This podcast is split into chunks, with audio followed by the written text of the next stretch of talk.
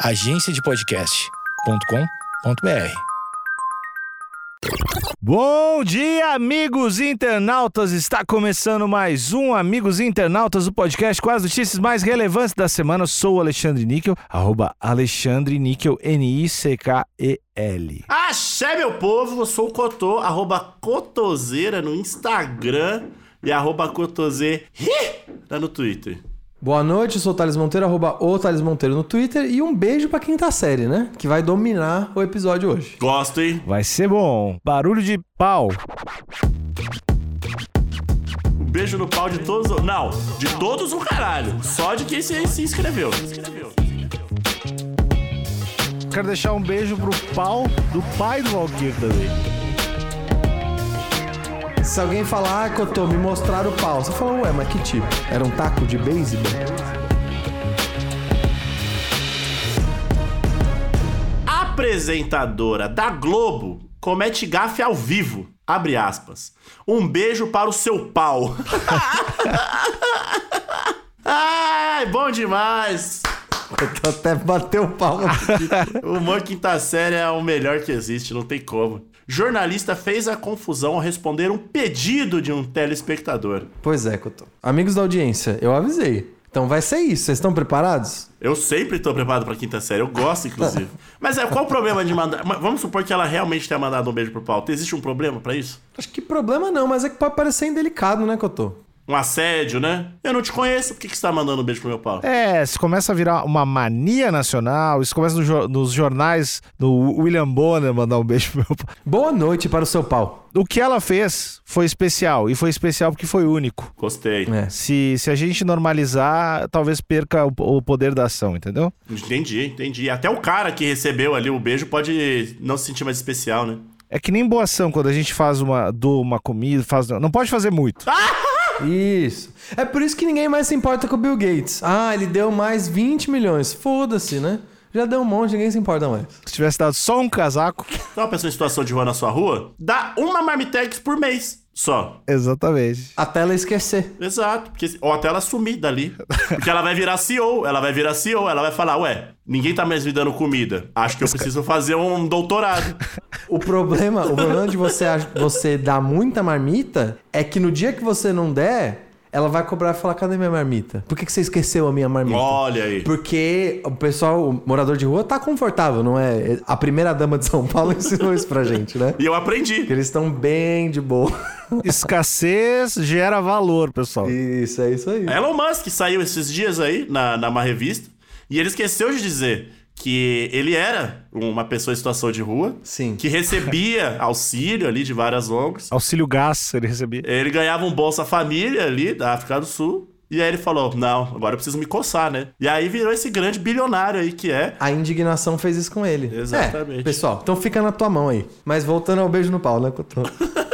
Que é uma delícia, inclusive. A apresentadora do jornal. Não, a apresentadora do telejornal da TV Globo em Rondônia, Ionara Werri, cometeu uma gafe ao vivo ao se confundir e acabar mandando um beijo para as partes íntimas de um telespectador nesta terça-feira. Poxa, Ionara. E outra, não, pera aí.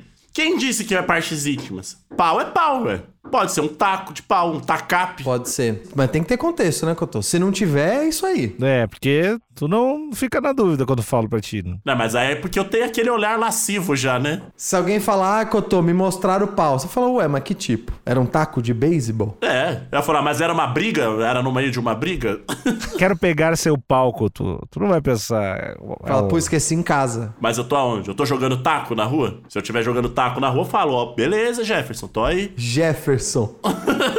Contexto é tudo, então. Agora, se eu tiver num quarto escuro com o Barry White tocando e alguém falar, contou, eu quero pegar seu pau. Aí eu falo, hum, saquei. Ah, dana- danado. Eu falo, ah, desse eu gosto, hein? A jornalista leu uma mensagem enviada pelo público durante o programa e, ao respondê-lo, acabou fazendo a confusão. Abre aspas. Manda um beijo para o meu pai, Valkyr, e para mim também. Ionara, meu pai assiste todos os dias o JRO1, fecha aspas, escreveu a pessoa. Então aí, a pessoa queria um beijo pro pai, pro Valkyr. Isso. Inclusive, fica aqui um beijo pro pau do Valkyr, Cara, por que, Que que você eu- tá fazendo isso, Cotô? Não, eu quero deixar um beijo pro pau do pai do Valkyr também. E eu quero deixar um beijo pro pau da Yonara, né? Que foi o único pau que ainda não foi beijado foi dela. Ah, não, não. Thales, a gente tem que deixar um beijo no pau de todos os ouvintes também. Exato, é isso. Tá bom. Um beijo no pau de todos. o- Não, de todos o caralho. Só de quem se, se inscreveu. É verdade. Ah, muito bem lembrado. Não se inscreveu, não ganha beijo no pau. Não achei minha boca no lixo Se não, só um high five no pau, assim. e um soquinho, um tapinha e um soquinho. É. Ionara então respondeu, abre aspas. Então vai um grande beijo pra você, Vinícius. E também para o seu pau. Não tem dúvida, né, Couto? Pra você e pro seu pau é difícil. Ao perceber o equívoco, a jornalista logo fez a correção rindo. Seu pai Valkyr, visivelmente constrangida. Pera, será que ela errou o pau ou errou o Vinícius?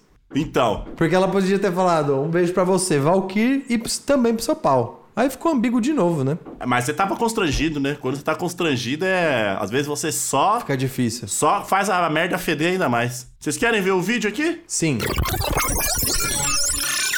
Assim, ela já tava errando várias sílabas ali no começo, né? Era isso que eu ia falar. Ela tava, ela tava toda tropeçando, eu não sei. Será que ela tava distraída? Primeiro ela falou, va é, ela falou Valkyrie de um jeito esquisito, depois falou brejo.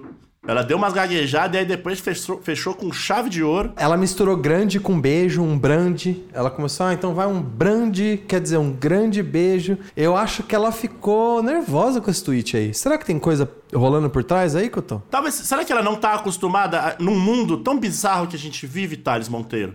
A gente não tá, às vezes, acostumado a receber elogios, né? Só porrada de todo lado. Certo. Principalmente o jornalista. Principalmente jornalista mulher. Olha aí. O jornalista mulher. Isso. o profissional de jornalismo mulher. Então, um beijo no pau de todas as mulheres jornalistas desse Brasil. Estão precisando. Então eu acho que no momento onde ela viu que ela era amada, a esse ponto, ela ficou sem jeito, né? E aí a gente, quando a gente fica sem jeitinho, né? A gente às vezes dá umas gaguejadas, né? Hum. E aí, outra, quem nunca. Assim, isso acontece, é, é bem recorrente nos memes aí. O, o corretor fazer essa, essa traquinagem ali com as pessoas, né? É, o mais clássico é mão e mãe, né? Sim, mas o pau e pai também acontece. É um clássico? Eu não sei se chega a ser um clássico, mas é recorrente. É recorrente. Rola, rola. Então talvez. E a gente, a, a gente sabe que o nosso cérebro, cérebro, tem um corretor ali também, né? Que às vezes é o chamado de ato falho, mas eu chamo de corretor do cérebro.